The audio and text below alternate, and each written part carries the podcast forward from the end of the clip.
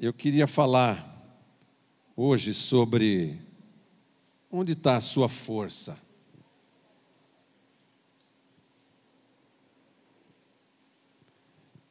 É, cada pessoa confia em alguma coisa, acha que a sua força está em alguma coisa. Né? O advogado às vezes acha que está no, naquilo que ele fala. É, o corrupto acha que está no dinheiro, porque ele faz qualquer coisa por dinheiro, né?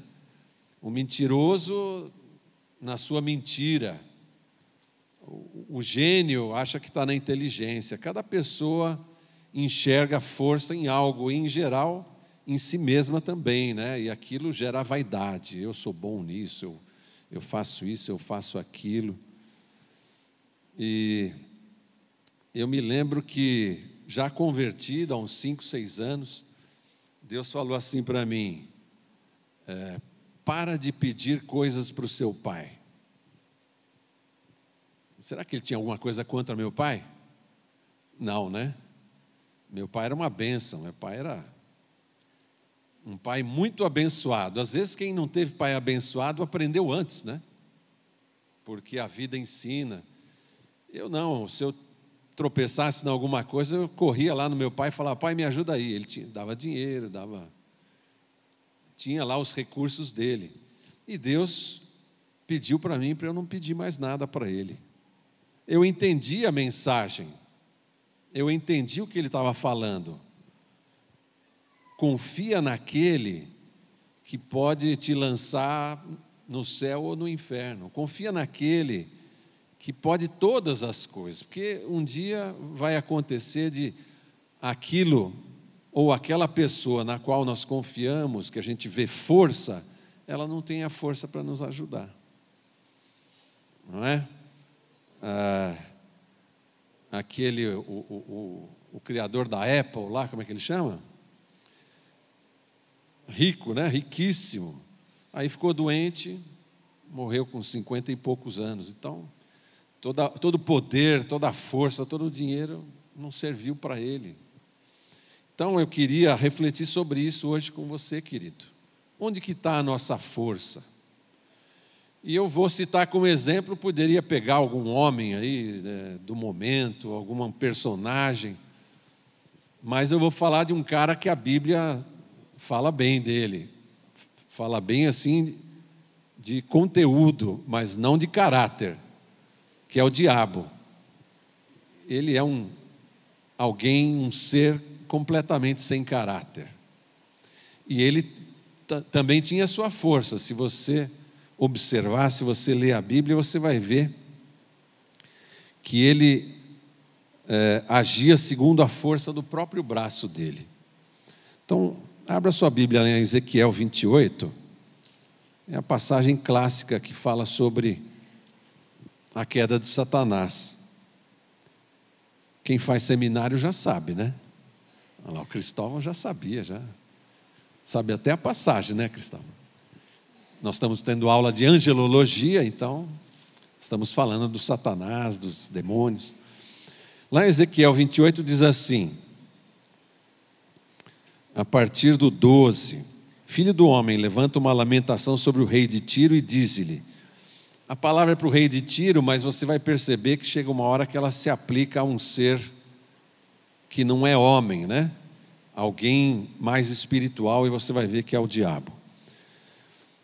Assim diz o Senhor Jeová: Tu és o aferidor da medida, cheio de sabedoria e perfeito em formosura Estavas no Éden, jardim de Deus, toda pedra preciosa era a tua cobertura. E aí fala várias pedras aqui, né? A, a, obra dos teus tambores e dos teus pífaros estava em ti, no dia em que foste criado foram preparados. Tu eras querubim ungido para proteger e te estabeleci no Monte Santo de Deus. Estava no meio das pedras afogueadas andavas. Perfeito eras nos teus caminhos, desde o dia em que foste criado, até que se achou iniquidade em ti. Então veja, o rapaz aqui, lindo, inteligente, importante. Quando a Bíblia diz assim, aferidor da medida, está querendo dizer que ele era um padrão. Deus, quando ia falar é, olha esse anjo, olha como os anjos são perfeitos, são bonitos, são maravilhosos. Ele mostrava Satanás. Era o mais bonito, mais perfeito, mais lindo. Era um querubim, né? Estava ali na sala do trono junto com o nosso Deus, mas a gente já sabe que ele não viu força em Deus, né? Ele criou a própria força dele. A palavra diz lá em Isaías 14 que ele ambicionou o lugar que não lhe pertencia. Ele queria o lugar de Jesus. Mas o lugar de Jesus só ele pode ocupar. Amém, amados? Nós vamos ver isso já já aqui na frente, nós vamos ter certeza disso. Só ele. Mas ele cobiçou, o diabo cobiçou o lugar de Jesus. E eu quero dizer para você, querido, que é bom a gente ter um objetivo na vida, a gente estabelecer objetivos, mas não como o diabo fez. Estabeleceu um objetivo impossível para ele, um objetivo antiético, um objetivo ruim. E aí a gente já sabe, o caminho dele foi só cair, só se prejudicar, mas arrastar quem ele pôde junto com ele, né? A pessoa que anda no mal, em geral, é assim, ela gosta de carregar os outros junto com ela. E existe também outro problema. Um é você ter um objetivo mal traçado. O segundo é não ter objetivo nenhum. Então, a pessoa que não tem objetivo nenhum, como é que ela anda? De qualquer jeito. Qualquer caminho é caminho para quem não tem objetivo. Se você não sabe para onde você vai viajar, você pega qualquer estrada. Qualquer convite é, é aceitável, porque você não sabe para onde você está indo. Você não estabeleceu, você não planejou, você não tem um objetivo na vida. Veja, essas duas coisas são muito ruins traçar um objetivo equivocado ou não traçar nenhum objetivo. A terceira alternativa que eu quero te mostrar é: seja humilde, reconheça a sua limitação e trace um objetivo segundo a vontade de Deus. Amém, querido? Consulta a Deus. Deus não quer impor a vontade dele, ele quer que você concorde. E enquanto você não, não estiver de acordo, ele não fala, porque ele não quer te influenciar. Às vezes a gente pensa assim: ah, se Deus falar, eu vou lá e faço. Mas ele não fala enquanto seu coração não está preparado. Por quê? Para que você depois não diga, ah, Deus me obrigou. Então, a pessoa mais madura não é aquela que fala assim, ah, Deus mandou, Deus falou, Deus. Porque essa está jogando a responsabilidade para Deus, né? Mais madura fala: Eu decidi juntamente com Deus. Amém, amado? Mas vamos voltar aqui para o nosso exemplo aqui, é, que é o diabo, né? Ele estabeleceu um mau caminho e aí ele caiu, né? A Bíblia diz que ele caiu, ele teve a queda lá do céu, se achou iniquidade nele, até onde a gente leu e aí ele foi expulso do céu. Jesus expulsa o diabo do céu. Acredito que tenha sido um momento solene, onde Deus mostrou quem ele era em profundidade e disse: Quem estiver comigo, fica aqui atrás de mim. Quem estiver com o diabo, vai lá com ele. E um terço dos anjos do céu seguiu o diabo. Por que, que você diz isso, pastor? Porque lá em Apocalipse 12, 4 diz que o dragão arrastou um terço das estrelas do céu. E a Bíblia não estava falando de estrela, porque as estrelas não caíram todas na terra, senão já tinha acabado o mundo, o universo. Essas estrelas são seres espirituais. Então nós podemos concluir que um terço dos anjos caiu junto com Satanás. Que estrago, né? Que estrago, amado um terço seguiu aquele que causou a divisão. Às vezes na igreja tem divisão, não tem, amados? Em geral, causada por alguém movido pelo diabo. Porque a igreja foi feita para andar em comunhão, em unidade. A igreja foi feita para fundir uma com a outra, não para dividir. Amém, amados? Amém. Eu espero que vocês entendam essa palavra, ela tem um, um, uma certa profundidade. Amém? O pessoal das nove captou bem, eu espero que vocês captem também. Como Deus é bom, né? Deus é perfeito, Ele é verdadeiro, certamente quem foi junto com o diabo foi enganado. Que Jesus disse que o diabo é o pai da mentira. Ele enganou um terço dos anjos do céu, aí ele é expulso, ele cai aqui na terra. O que, que ele quer fazer aqui na terra? Enganar. Ele criou o pecado e ele está certo de que o pecado vai lhe dar o sucesso que ele deseja. O pecado é a força do diabo. Quando a Bíblia fala né, do braço forte, o braço forte do diabo é o pecado, é o engano. É dessa forma que ele trabalha. Foi isso que ele fez lá no céu e ele vem aqui na terra para fazer a mesma coisa. Aí a passagem você conhece, né? Está lá em Gênesis, logo no, come, no comecinho da Bíblia. Algumas pessoas dizem que é figurativo o que está aqui na Bíblia. Eu não creio, eu creio na Bíblia de capa a capa. Amém, amado? Quem crê na Bíblia de capa a capa, dá um glória a Deus aí. Aleluia, ela é a verdade. Então o diabo vem, engana Eva, engana Adão, e aí quando Jesus aparece, porque era Jesus, não era? É Jesus. Jesus é o Verbo, ele é o Deus que fala, ele é o Deus que já aparecia, já tinha imagem. Lá em Colossenses diz que ele é a imagem do Deus invisível, o primogênito de toda a criação, ou seja, ele em imagem aparece ali no Éden, e aí então ele diz o que cabe a cada um, né?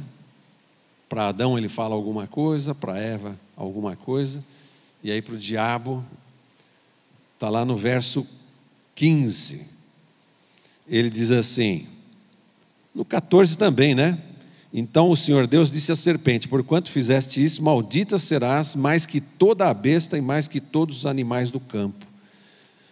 Sobre o teu ventre andarás e comerás pó todos os dias da tua vida. Esse é o diabo. Nasceu para comer pó. E porém inimizade entre ti e a mulher, e entre a tua semente e a tua semente, e a semente dela. Esta te ferirá a cabeça e tu lhe ferirás o calcanhar. Jesus foi bem claro, né? Você vai ferir o calcanhar do descendente da mulher que vai lutar contra você. Você vai ferir o calcanhar dele, mas ele vai pisar na sua cabeça. Amém, amado? Nós temos autoridade para pisar na cabeça da serpente? Aleluia, Jesus já nos deu. Mas quem pisou foi ele. O primeiro a pisar foi ele. Amém, queridos? Mas o diabo acho que não acreditou, né? Não, isso é conversa. Acabei de ter uma vitória estrondosa aqui. Coloquei o, o homem debaixo do pecado e junto com ele toda a natureza. A natureza foi transformada por causa do pecado do homem. Ele se achou muito poderoso. A presunção, a vaidade bateu lá em cima no diabo. Mas eu fico, eu fico com a palavra de Jesus, amém, queridos? Jesus sabe o que faz. É, contaminou o homem, trouxe o pecado, e aí Deus teve que criar formas para salvar o homem, né? Como é que Deus lidava com isso? Conduzia o homem a pedir perdão, criou o dia do Yom Kippur, fazia o sacrifício. Então o homem que queria ser salvo, o que, que ele tinha que fazer? Sacrificar. Então, compra um cordeiro, esse compra já é mais na época de Jesus. Mais antigamente é cuidava do cordeiro, né?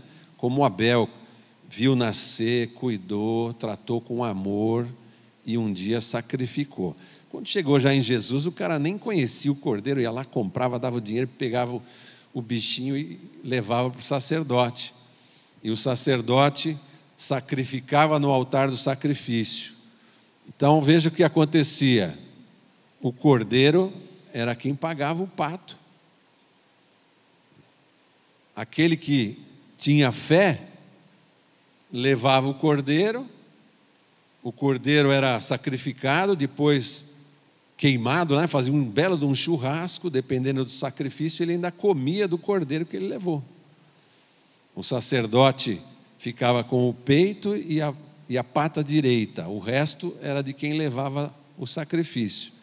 Ou seja, o cara saía sem pecado, comia um churrasquinho, beleza, bem feitinho, porque os sacerdotes eram bons de, de churrasco, né?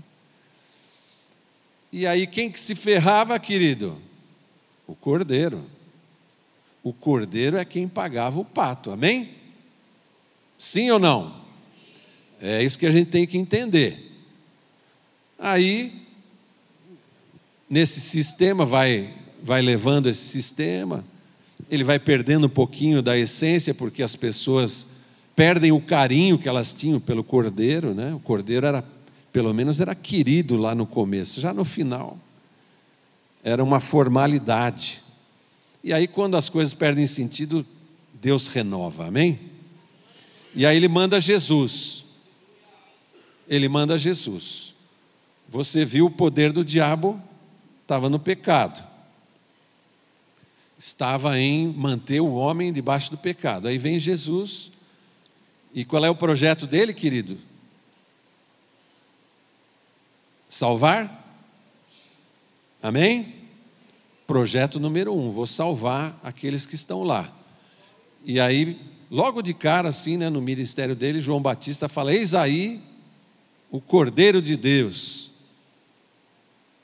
Meu Deus, eu, quando eu estudei a fundo isso, eu fiquei assustado. Então quer dizer que Jesus vai carregar todo o pecado, vai ser morto, vai, o seu corpo vai ser comido, e eu vou sair numa boa. É esse o projeto? Sim? Amém ou não amém, amada? Você está chocado? Calma, você não viu nada. O projeto era esse: Jesus morre na cruz e nós somos salvos.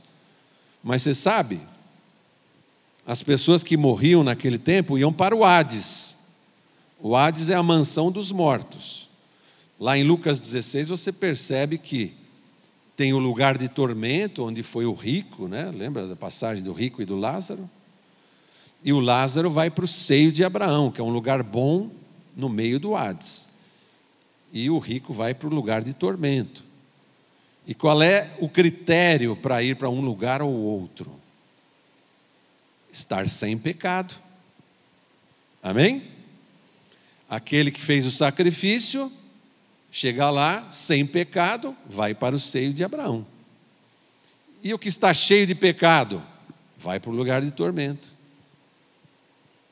Não sei se você percebeu, mas o amado da nossa alma como Cordeiro de Deus, ele morreu e carregou todos os nossos pecados na cruz.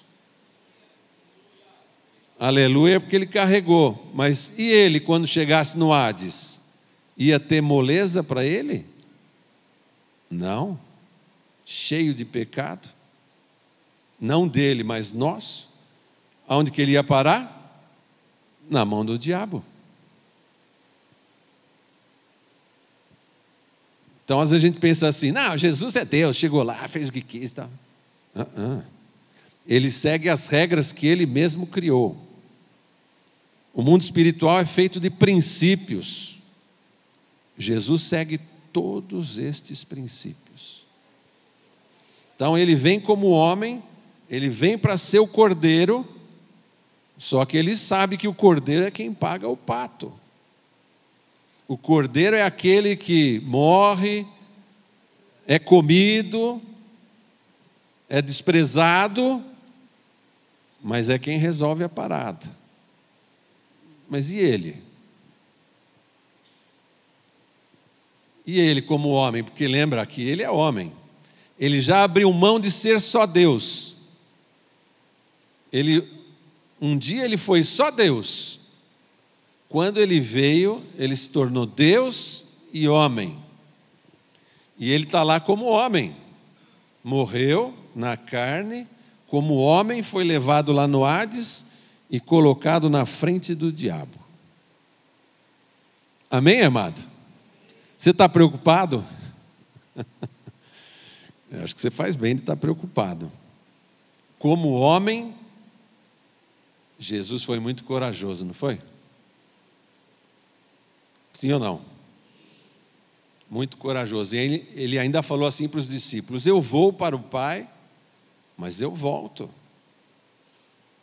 Eu vou preparar a morada para vocês, que era assim que o noivo fazia, preparava a morada celestial lá, junto do Pai. Depois ele mandava o companheiro pegar a noiva e levar para a festa de casamento. Era assim no casamento hebraico. O companheiro do noivo, que é Jesus, você sabe quem é, não sabe? Quem é? Espírito Santo. Ele é o companheiro do noivo. Então, Jesus, ele falou: Eu vou voltar. Ô oh, glória, né? Eu vou voltar. Quem acredita nessa palavra que ele vai voltar? Aleluia! Ele volta. Ele deu outra palavra contrária à confiança do diabo. E olha, olhando bem aqui, Jesus foi ousado, hein? Como que o cordeiro chega cheio de pecado no Hades e é colocado na frente do diabo, como é que ele vai vencer? Todo aquele que chegou cheio de pecado lá no Hades, foi parar no lugar de tormento.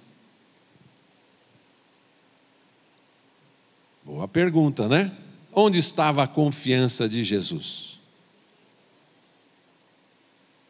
Onde estava amado? Ele tinha o Espírito Santo.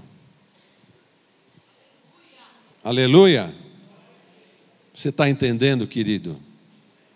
Ele tinha tudo para ser, virar cativo no Hades, lá na mansão dos mortos.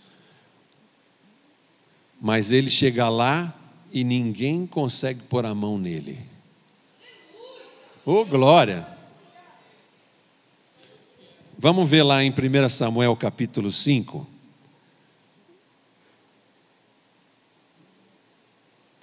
O Velho Testamento, muitas vezes, ele ele conta uma história que ilustra muito bem algo no Novo Testamento.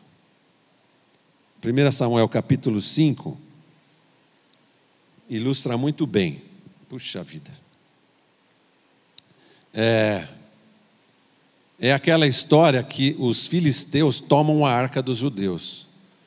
E aí, eles pegam a arca, não sabem muito bem o que fazer, mas é Deus põe junto com os outros deuses, lá no templo do Dagon, que era o deus deles. Puseram lá, quem conhece a história, né?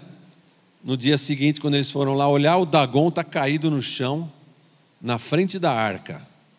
Bateu continência né, para a arca de Deus, para a presença do Senhor.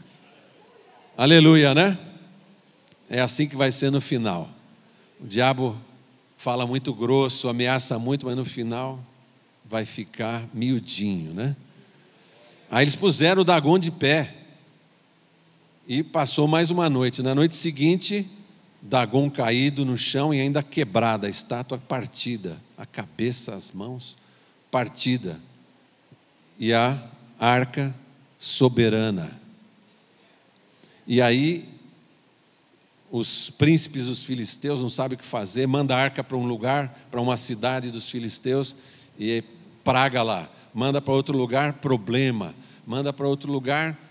Ou seja, ninguém queria a arca de Deus na Filístia, que, que você acha que aconteceu no Hades, querido? Ninguém queria Jesus lá. Amém? O Todo-Poderoso chegou lá com o pecado que não é dele, foi levado para o lugar de tormento, mas ninguém pôs a mão nele. Glória a Deus, porque ele estava cheio do Espírito Santo. O Espírito Santo foi com ele. O Espírito Santo não se separa de quem anda nos caminhos de Deus. O Espírito Santo é a garantia. O Espírito Santo é a força. O Espírito Santo é o passaporte para o céu. Amém, amado? Jesus sabia disso. Ele, como homem, dependeu exclusivamente do Espírito Santo de Deus. Ele veio para cá, ele veio como homem. Se ele curou, foi no poder do Espírito Santo. Se ele expulsou demônios, foi no poder do Espírito Santo. Tudo o que ele fez foi no poder do Espírito Santo de Deus. E quem está cheio do Espírito Santo de Deus obedece às coisas de Deus. Amém, amado? não tem dificuldade de obedecer a Deus quem está cheio do Espírito Santo. Muito pelo contrário, a obediência é a alternativa mais óbvia daquele que está cheio do Espírito Santo de Deus. Aleluia! Esse era Jesus, essa era a força dele.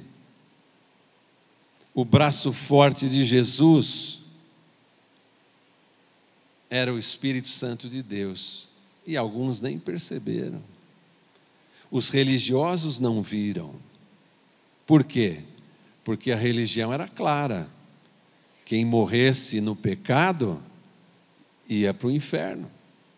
Os judeus lá do Velho Testamento sempre pregaram: quem se suicida não tem salvação. Se você for num velório de judeu que se suicidou, eles mentem.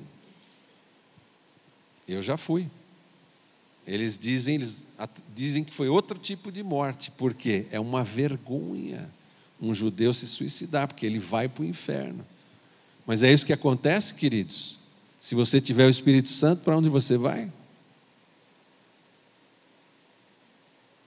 Difícil de responder, não é não. Até Jesus era assim. Quando Jesus entra no Hades, cheio do Espírito Santo, ele levou cativo o cativeiro. O que significa isso? Levou os que estavam no Hades, levou para, levou para o paraíso. E disse para o ladrão que estava do lado dele: Hoje estarás comigo no paraíso. Amém, amados? Então, Jesus inaugurou um novo tempo no mundo espiritual. Aleluia. Aleluia. E os judeus, o religioso, ele não aceita mudança, né? Pessoa muito religiosa, se você falar, muda isso, ele não quer mudar. E Deus pegou ele de surpresa, né? Mudou o sistema para melhor mas eles não quiseram. Não, não, não pode mudar. O que não pode mudar é o Deus que você serve. Mas, aleluia! Mas ele tem liberdade de mudar o sistema, de mudar tudo que ele quiser. Amém, amado? E quem tem o Espírito Santo jamais será enganado. O Espírito Santo testifica das coisas de Deus. Amém, amado? Glória a Deus por isso, né? A força de Jesus, então, estava no Espírito Santo. A força dele sempre foi o Espírito Santo. E eu espero que você tenha entendido isso agora. Sabe por quê, amado? Porque agora é aquela parte da pregação que você tem que tirar alguma lição boa para a sua vida. Amém, querido? Não sei você, mas eu às vezes vejo as coisas caminhando assim, ataques à família, ataques à fé, né? propaganda da perversão e do pecado. E a gente tem que engolir, senão é, é crime, né? Eu às vezes fico meio oprimido, fico... Você não fica? Sim ou não? Sim, né? Mas eu queria dizer para você que olhando para aquilo que Jesus fez, a força para vencer tudo isso já está em nós. Aleluia! É o Espírito Santo de Deus. Quando você aceitou a Jesus, Ele já mandou o Espírito Santo para você. Amém, querido? Como que isso funciona? Lembra sempre do casamento hebraico. Eu gosto muito da figura do casamento. O noivo vai e manda o companheiro. Só que Jesus, em vez de mandar o Espírito Santo na hora que vai começar o casamento, ele mandou o Espírito Santo na hora que ele ficou noivo. Quando você aceita Jesus, você ficou noivo dele. Por isso que você passa a ser a noiva. Não está casado ainda, hein? Casamento você vai ver o que vai ser. Casamento lá no céu vai ser tremendo. As bodas do cordeiro vão ser maravilhosas. E a noiva? Nós. oh, glória. Aleluia. Então ele mandou o Espírito Santo. E por que ele teve autoridade para mandar o Espírito Santo? Porque ele ressuscitou e ele poderia estar aqui na terra Jesus conquistou o espaço dele aqui, mas como um Deus sabe o que ele é, ele falou assim: vai ser melhor o Espírito Santo. E aí ele vai para o céu e manda no lugar dele o Espírito Santo, para habitar em todo aquele que crê. Amém, amado? Ou seja, já está em você todo o poder e toda a força para você sequer passar na porta do Hades. Amém, amado? Hoje o salvo não passa nem na porta, não, não, fica nem com a impressão de que pode ser julgado, vai direto para o paraíso, por causa do Espírito Santo que está em você. E essa força que já está em você é suficiente para você vencer todos os desafios que podem e vão surgir na sua vida. Amém, amado? As provas fazem parte. É que nem aluno achar que pode entrar na faculdade e que não vai ter prova. Ora, para ele ser aprovado, para ele ser graduado, para ele ser diferenciado, tem que ser provado. Amém, amado? Mas já está em você todo o poder, toda a força para você superar todos os desafios da sua vida. Jesus venceu os desafios mais terríveis. Imagina ficar cara a cara com o diabo. E o diabo achando que tinha ganhado o jogo. Jesus, cheio do nosso pecado na frente dele, até falei isso no culto das nove, né? Provavelmente o diabo disse assim para os demônios: agora nós vamos nos vingar agora é hora da vingança. Ele nos expulsou do céu e nós vamos prender ele aqui. Qual foi a surpresa? Que ele não conseguia fazer nada contra Jesus. Se o Dagon caiu perante Jesus, Satanás também caiu. Dobradinho, que nem humildezinho, com a cara no chão na frente de Jesus. Amém, amados? esse desafio você pode vencer também. Ah, eu não sou Jesus. É lógico que não é, mas ele é um noivo muito carinhoso, muito cuidadoso.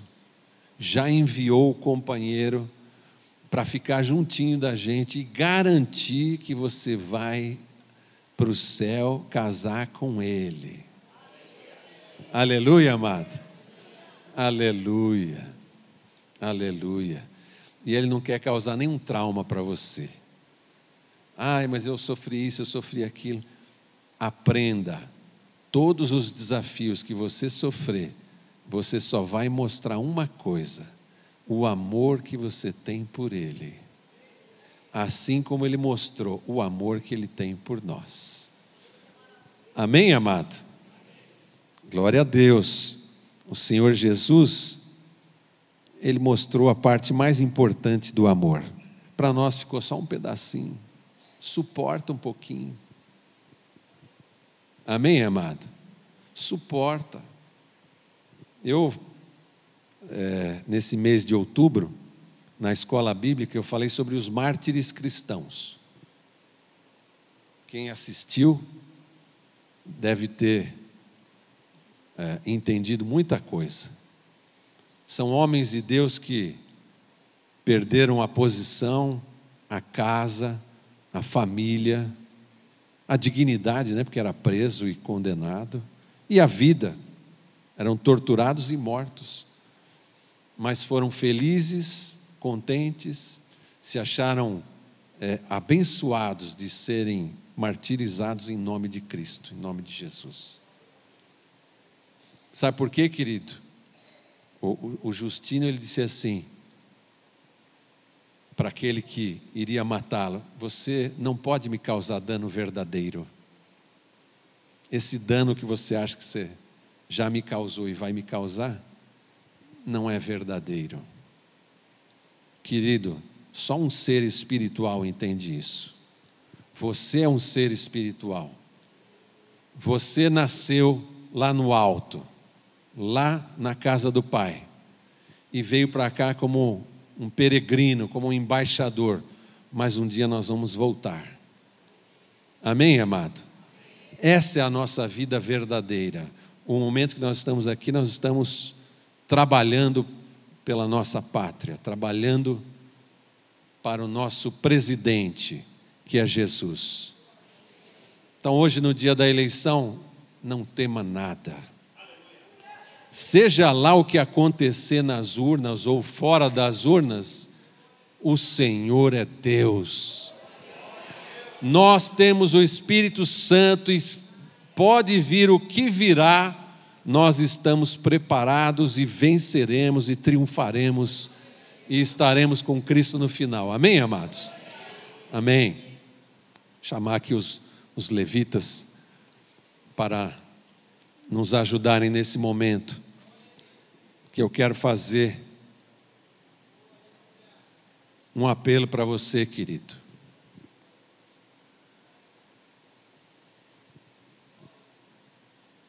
Porque às vezes a gente pensa assim: puxa, o Espírito Santo está aqui dentro de mim, mas não está aparecendo muito, né? Eu estou com medo, estou assustado, estou preocupado, ansioso.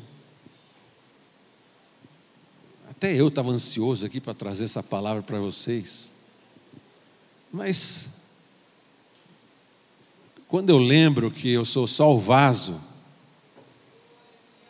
quem fala é o Senhor, aí vem a tranquilidade, amém, amados? Então, por que em alguns momentos a gente fica com medo, com receio, com ansiedade, é porque a nossa fé tem que estar firmada nesta verdade, que o Espírito Santo de Deus, toda a força e poder do universo, habita em nós. Amém, amado? E se você quer ser cheio do Espírito Santo, a ponto de você não esquecer disso, fica de pé. E recebe essa palavra. Seja cheio do Espírito Santo. Seja cheio do Espírito Santo. Seja cheio do Espírito de vida. Seja cheio do Espírito da ressurreição. Cheio do Espírito da saúde. Aquele que estiver enfermo vai ser curado agora, pelo poder do Espírito Santo aquele que tem todo o poder, aquele que traz para o mundo físico a realidade espiritual. Amado, seja cheio do Espírito Santo, o Espírito da verdade, que vai te dar entendimento contra toda mentira, contra todo engano, contra toda cilada do inimigo. Aquele que vai te mostrar a real vontade do Senhor.